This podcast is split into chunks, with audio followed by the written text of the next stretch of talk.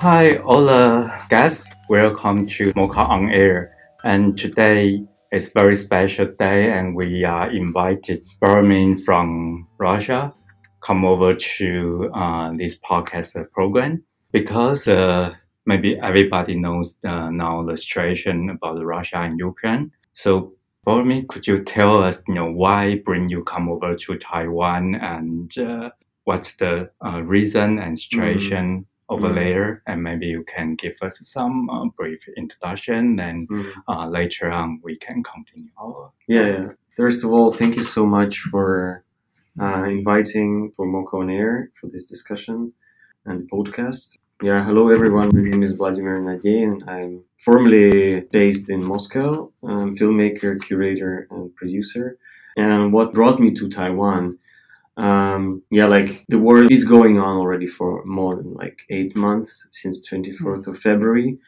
And like one week after the war started, I had to leave the, the country for different reasons, but maybe the, the main one was like the impossibility to live there anymore because yeah, when your country is committing a genocide and like starting a tragic war with neighboring country, but you don't understand how you can actually stop that, Mm. Um, you feel shame, ashamed and like guilt, very guilty, and so that is kind of pushed me out from living there very fast. Mm. And yeah, Yeah, but it was kind of a long journey to come to Taiwan. yeah. So as we all know, you and uh, Dina, your Yeah. partner, because of the uh, Putin government, they raised the war to Ukraine, and that's why make you leave the country first. Yes, So yes. you uh, just mentioned that's a very long journey, and uh, Mhm. um, what will be the uh, choice of you? Yeah, we know you did uh, some like uh, protest during Mm. when you are doing in yeah. yeah. uh, Russia, and that's why make you couldn't allow to stay in there. So Mm. yeah, and could you tell us the process and also uh, after you live in Russia and uh, why you come over to here? Mm. The, the, we joined actually the protest on the very, very first day, on the 24th. In the evening, there was like a protest on the square, like one of the biggest squares in Moscow. But we, it was quite small protest, I would say, like for the comparing to the population of Moscow, at least, like, and actually that frustrated me a lot because I could see like how many people are actually like very passive and they didn't react immediately. I mean, there still were quite a lot of people, but at the same moment, you're really frustrated about yeah this kind of apoliticalness Mhm. or yeah this passive like people just like in the metro, you know, keep steering on their smartphones and like no- nothing is really happening, you know. And of course, the and but even when when you join the protest, there's the police brutality is, Mm. is really violent, and even to protest, like they only can save you from to be arrested even not carrying any sign you know you just has to Mm. be in the protest but Mm. once you raise a sign or you scream something yeah you will be immediately arrested and that of course yeah this kind of pushes you out. Like and the, i was like observing how this situation is mm-hmm. escalating and how people actually re- as well like remain passive from the day to day and like the in the process already kind of being suppressed. So yeah and that kind of i understood and a lot like after talking with a lot of my friends who are kind of you know having these mood swings of leaving or not we have to stay because we have to fight we have to help we have to like protest but at the same moment you you kind of see that you don't know how you can really change that Mm. and the, the the laws that the the Mm. government Mm. puts like in place also like Mm. become became very brutal Yeah. so yeah all these kind of complex circumstances pushing you away I but you also cannot you don't want to Mhm. associate yourself with Yeah. the country anymore Okay, like so oh, do you have any choice? You know, at that time, you need to uh, decide you leave uh, your country or if you stay over there, and what will happen to you? if i would stay uh, i guess like i'm i would probably not stay like silent or you know just like push the protest my own protest as far as i Mhm. could and probably it will yeah end up in obviously some like prison or whatever Mhm, mhm. you know because that's the only thing you can do being there i think Yeah. Uh, but maybe my like how you call it like self you know we are animals so we Mhm. have this kind of feeling of saving our lives in a way maybe that worked yeah yeah So no matter why, um, like now you are in here in Taiwan, or in the future maybe you will travel to other country. Do you have kind of like considering uh, standard, or maybe relate to like um, freedom of the creations or atmosphere of the political uh, sense in uh, that place or the local art environment? Yeah, is anything related to why you uh, choose come over to here? To Taiwan. Yeah. Uh, yeah, like um, first of all, like when you escape from the country, you know, like then you think, okay, what's next? Mm.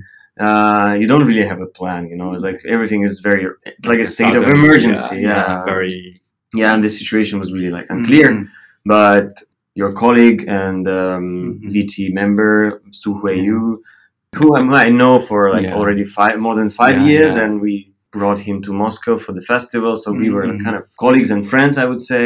And he was the person who learned that we are away from Russia and like proposed to come to Taiwan Mm, mm, for the residency. Um, yeah, I never been to Taiwan before, but I, I, I knew a lot of films and works of different artists.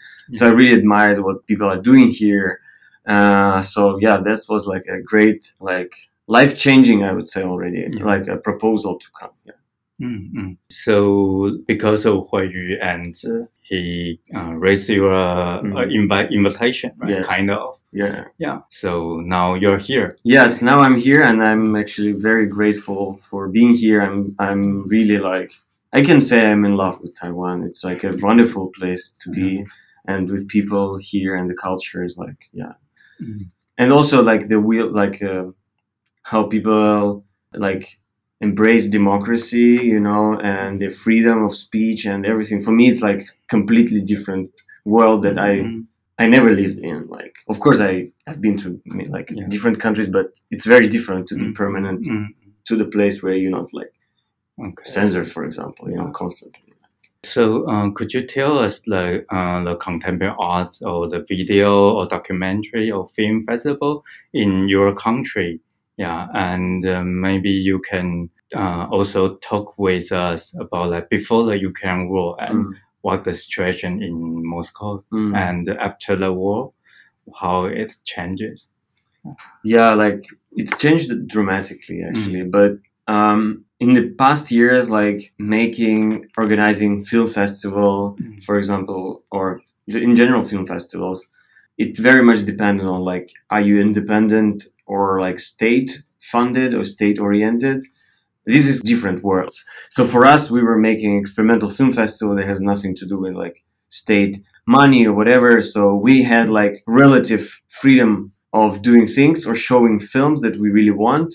But it was always our own risk, you know. Mm. But we didn't like we never tried like to self censorship ourselves. Yeah. And even there was like you feel that it Mm. might occur, Mhm. you try to discuss it. Okay, Yeah. I'm afraid of like showing this film, you know, Mhm. or yeah. So you always raise this kind of flag of Mhm, mhm. yeah. You try to be self-aware of these things, but like once you're involved in like even like private institutions, Mhm. they always kind of try to check whatever you are planning to show, but also kind more flexible.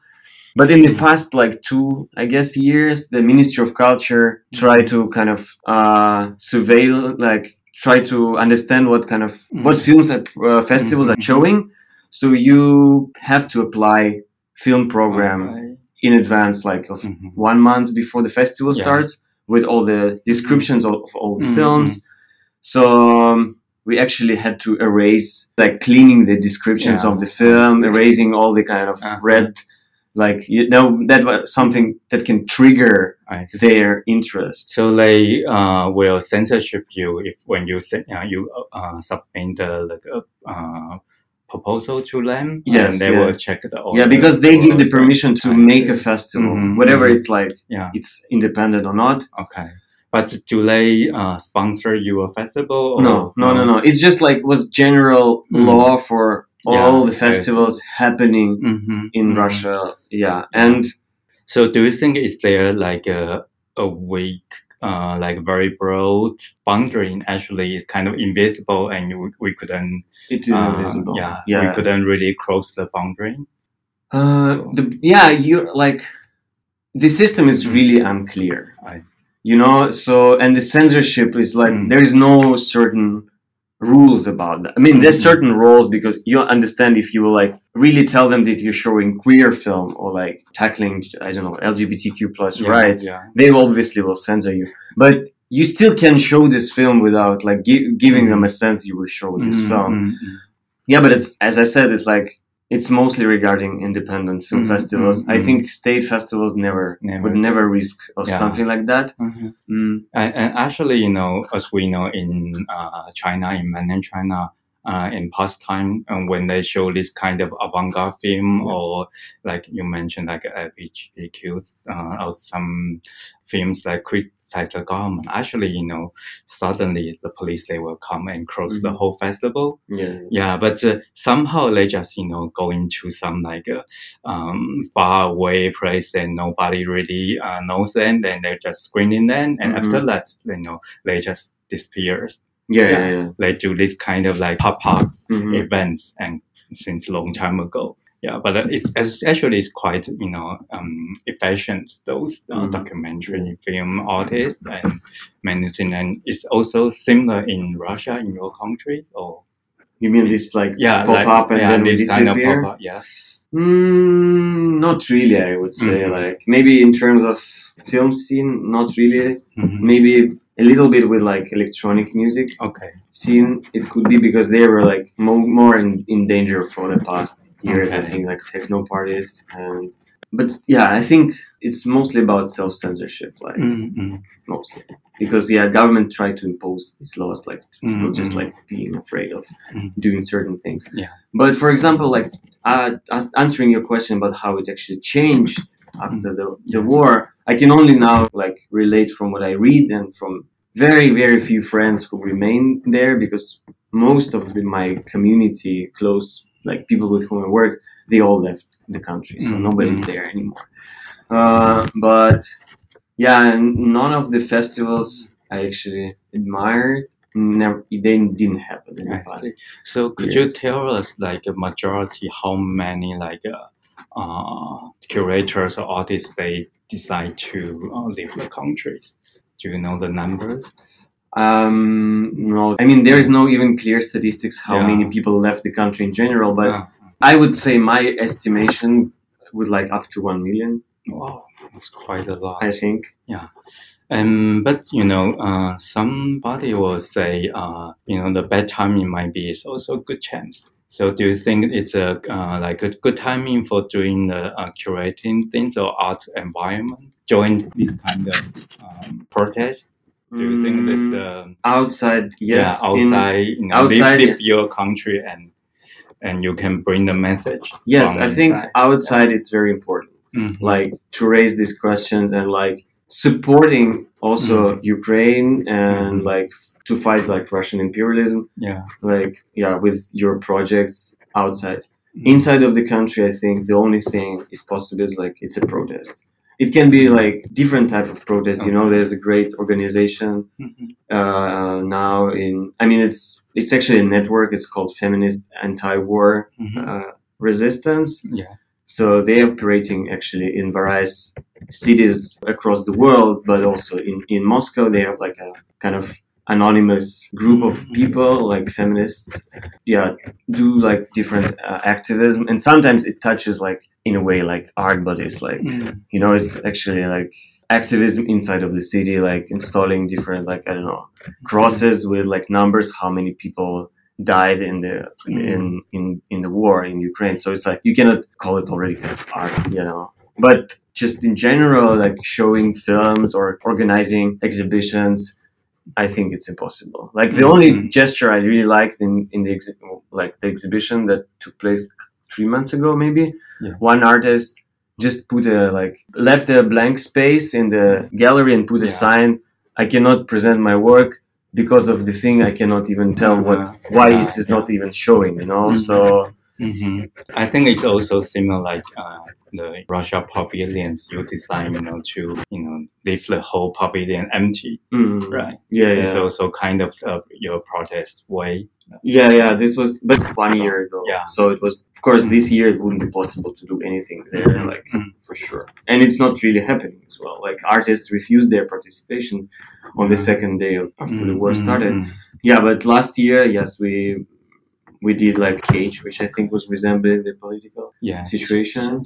Yeah, but the, the kind of the the surface was like an empty space, Yeah. and, and but underground level was kind Mhm, of dark with like Mhm. electronic music, video games that is kind of Mhm, presenting mhm. the, the situation in the political environment. I think. Yeah. So, um, could you also mention about what you are uh, exhibiting right now at the VT Artsalon? Talk Yeah. about us, the exhibition and the Mhm. concept Yeah. to our audience. Yeah, yeah. The, the exhibition Deep Play that we're Mhm. we've done with Dina, it's our long-term project that we have been doing more than two years, and it's based on uh, an official modification of uh, the famous game GTA Grand Theft Auto, Mhm. but it's a modification made by like fan developers, and it's called GTA Criminal Russia. It's a multiplayer game that is um, the whole environment like changed from the United States to like generalized Russian cities with some real iconic or famous places like Red Square, Kremlin, or different buildings and architecture. But the most interesting and important thing to us how the, the game is structured is a, a role play game where you have to play for like prison guards, military, police, and the players have to involve themselves like emotionally and I would even say like physically involved in the game. So it's just not just like I'm playing for the policeman, but I kind of have a distance from that. But I have to play as as if it would be kind of real. So, and after like observing how actually players are playing and what kind of how they spend their time, we thought that we could see that actually it's extending of extendance of the reality of Russian reality and how like military and the war and imperialism is really like cultivating there and yeah how wars are secularizing in this space. So we thought it might be actually a very interesting entrance point to talk about uh, the situation and the environment and the war itself, um, but through like a kind of uncritical space of video game because they exist as it would be like it's. Um, I mean, their take is uncritical completely. Like the game is there is nothing like that criticizing the state or whatever. Yeah, for us it was a kind of chance or detour to, to talk about that. Mm. Yeah, and also I remember, um, yeah, when we visited the exhibition, Mm. actually it's kind of like a very uh, strong impact. Actually, Mm, we can mm. sense like Mm. from the virtual uh, Mm. reality and uh, on internet. Actually, there's only um, kind of oasis. Yeah. Mm? Uh, the oasis we have Mm. it like a freedom uh, Yeah. speech room we can uh, do uh, for the people you know in Russia. Mm. So how you can you know justify you know for the reality and our uh, virtual life and this kind of co- combinations. how to justify? Yeah, yeah. Or how the you can also read it. Uh, if I understood you correctly, like Mm. for me, the the virtual is not separated from from Mm, mm. from real. You know, Yeah. even like we could see that, for example, propaganda, Mm, real mm, propaganda mm. is really like merging into the virtual Yes. world. And for example, in one work, uh, there is a concert that is related to Victory Day celebration of the Second World War, of, or how actually Russia call it Great Patriotic War.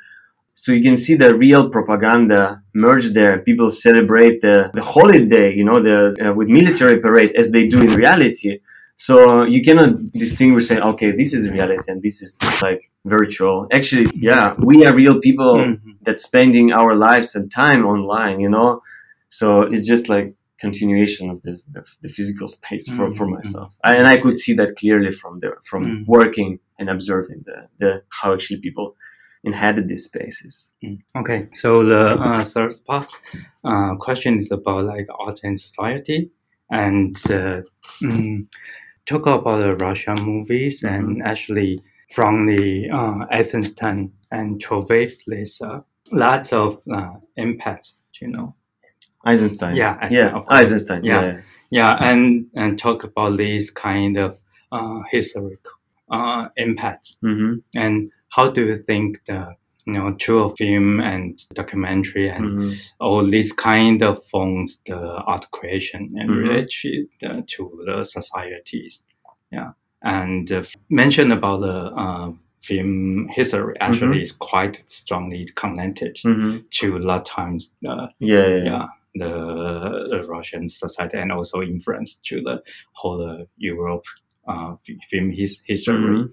Yeah, and from your previous projects, or maybe Dina also this time she Mhm. um, had a screening her work, the Daily News at Mhm. the uh, film centers. Yes, yes. Yeah. So uh, maybe uh, could you uh, mention about how they you know you use the archiving and the way you create yeah for your creations. Mm. Um, yeah, like uh, for Dina's work and for the work we did in VT, their Mhm. archival material plays like a Yeah. big role.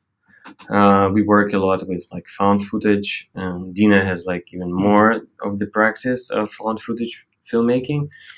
Um, yeah, it's these found footages. They can sometimes tell us more than about. Um, I don't know. At least my uh, like my imagination works like in that in that sense that uh, when I discover images, uh, for example, even like for the video game Deep Play exhibition, you Mm, know, everything yes. presented there, it has not been shot by us. Not, Mm. None of the material. It's all found on YouTube, which is like we are not there. You Mhm, know, mhm. we didn't shot it, so it's like it's a personal perspective of the Yeah. players, not thinking that Mhm. they are Yeah. recording themselves for the film. They just Mhm. record it for the sake of Yes. audience on YouTube. So Mhm. we can observe and find a lot of things that we would Yeah. not be able to record in the game never basically Yeah, we could also yeah we can record a space but like unique interactions they are yeah they're really unique and you cannot shoot them by yourself Mhm. So for me it's it represents a history a lot and uh, Mm. for the future i think it can be a great study of like also virtual Mhm. worlds but um yeah and talking about other film we presented like i that i produced detours and that was shown in tfai two it's a talks about like a drug dealer uh, treasure so-called treasure man it's a specific job i would say Mhm, that mhm. um, yeah um, related to the system that kicked off almost like 10 years ago in russia that how actually drugs are distributed Mhm. because they they're not distributed as like it has been before uh, um, like with i don't know you have a dealer you call and you yeah he carries drugs to you Mhm. Everything is done on dark web and online uh, so nobody actually sees anyone the treasure treasure men and treasure women they're hiding drug stashes around the city and then the customers Mhm. receiving allocations um, to pick up the drugs in Mhm. a hidden places but inside of the city so uh, the film represents also a specific time of uh, like um, russian yeah time in russia specific period of time Mhm.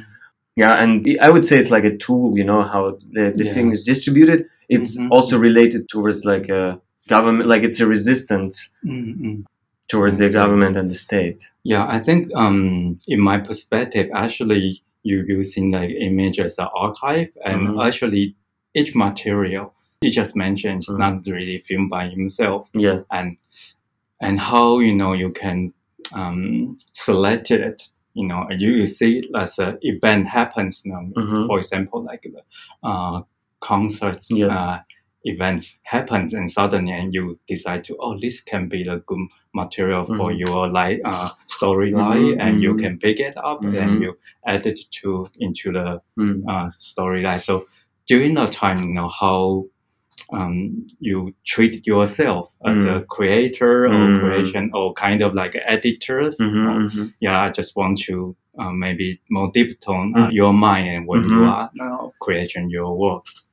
Uh, I think, yeah. First of all, you're watching like hours and hours of that material, Mhm. and there's so many, of course, boring Yeah. stuff going on. Like obviously, Yeah. because people really spend like Mhm. sometimes it's unbearable to watch. Like Mhm. you're just watching someone drive through the city like yeah. I don't know two hours, and like, Mhm. but you wait for that specific like yeah, small like phrase, Phrase. or line, you know, that Mhm, mhm. might change the whole yeah, perspective of person driving already one hour. Okay. So um, yeah, you have, you have to be very patient, and sometimes Mhm, it's very like as I said, like it's even toxic sometimes to watch it that so for so like for so long, uh, and consume yeah consumption is really terrible. But of course, when you discover this like concert, you cannot believe your eye like eyes. It's really happening yeah. there, and you feel it's a precious moment. So yeah, mostly you you wait for these things that Mhm. corresponds with yeah. reality and when you understand okay this is similar what i experienced in my life or Mhm. like i don't know and okay now they really behave like as a real policeman Mhm. now they have this situation i don't know like a putin coming to military base to inspect the soldiers and then suddenly soldier Mhm. is asked among or one soldier among 20 asked to sing the national Yeah. anthem for example of course this moment there ah okay this can tell us something about the yeah i don't know reality or yeah i don't Yeah, I think I I can understand what you mean, Hmm. and also very agree with you. You need to be very very patient to uh, watch the, all those materials and just pick like some specific Hmm. uh, moment uh, when the aura comes. Yeah, Hmm. it's like uh, you are fishing. yes yes Yeah, exactly somehow, right, yeah, absolutely Yeah, yeah and talking about like archive for example Mhm. i'm super impatient to for example to put a camera and for wait for that yeah. but watch something already existing Mhm. you kind of feel okay it, sh- it, it will come but when like shooting yourself you Yeah. feel okay i will not reach this nothing Yeah, will happen yeah. So, um, could you tell us about um, how do you think about like a free will? It's like very important for uh, any humankind or as a art creator or Hmm. sort of things. free yeah. free will yeah, free will.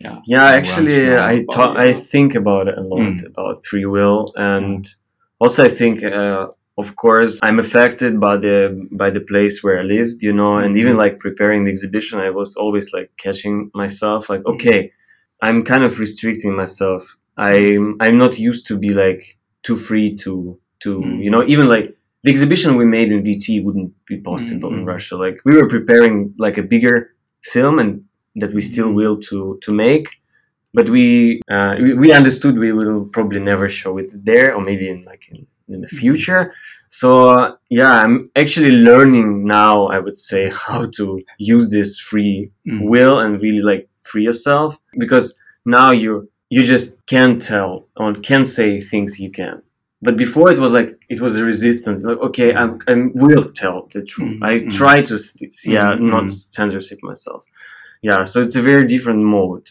yeah and i'm still learning about that now Yeah. Yeah. and could you tell us like uh, what it will, will be your next step, you know, for your activities or Mm. your uh, creations or you will have Mm. any next projects?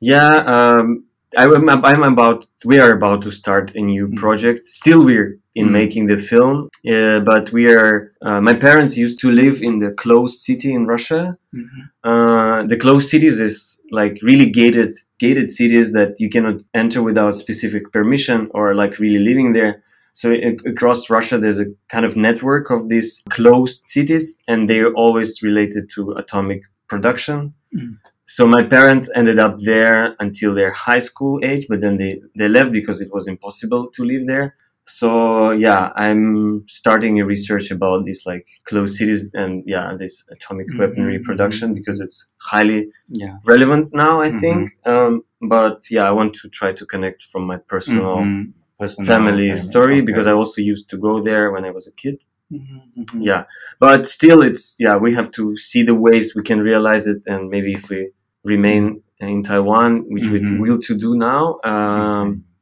so maybe there'll be chance to, to do it here or whatever Yes. yeah because also about talking about freedom or Mhm. artistic will the main question how you keep talking about things that concerns you and now it's of course that the country you lived in you know and the society and the political situation but how you can actually talk about it being outside Mm. you know how not to lose the connection how to be objective uh, but still like you cannot shoot for example you know you cannot just come and put the camera so what kind of creative process you can yeah Mm, can evolve around that Mm. distance Okay. Okay. Um, my last question Hmm. Yeah. If now um, the war is finished and you can go back to your Mm. country, Mm. what will be your most of things you want to do? Mm. Yeah. Yeah, I've actually. Um, I think first of all, like I, I guess uh, probably when the war will finish, Mm. the country will start to like deassemble. I think it will fall Mm. apart Mm. as like you can see it a lot uh, from the regions where like other ethnic minorities or indigenous people are living. Mhm. They want their independence. They don't want to be like part of this anymore. You know. Mhm. Uh, so I think the country will start to fall apart, and maybe that Mhm. will be a very long process. Mm. Mm. But what I'm I would love to do, I think, even to go to Moscow, I will start from the most Asian part. Yeah. I will just maybe go to the Asian part and Yeah. See what is going there. And I don't want like yeah, Mhm. I don't want to go to Moscow. I've seen there everything basically. So you can uh, travel by the Siberia uh, railway. yeah, yeah, yeah, but yeah, yeah, other from other Yeah, yeah. from other side, from Helsingborg, and go back Yeah. to Mm. yeah, Yeah. St. Petersburg. Yeah. yeah, sometime. But I also would love to like yeah investigate and research that Mhm. part of country. Mhm. Uh, I think it's very interesting there now, and Mm. yeah, you can tell a lot about that places. Yeah, okay, great. thank you yeah, so much. I think thank you. uh, today is very nice. You know, we can have you Mhm. and join uh, this MOCA podcast. And uh, for our audience, I think um, and we, we hope to see you on your rest like hmm. activities mm. and Thank also so hear about your news more and hmm. please you know mm. Uh, contact you us. Yeah. Thank you so and, much, Darwin. Thank you yeah. so much for listening. Yeah, Thank and you. thanks for the audience. Yeah. Uh, the MOCA podcast. Yeah. Okay. 谢谢，拜拜。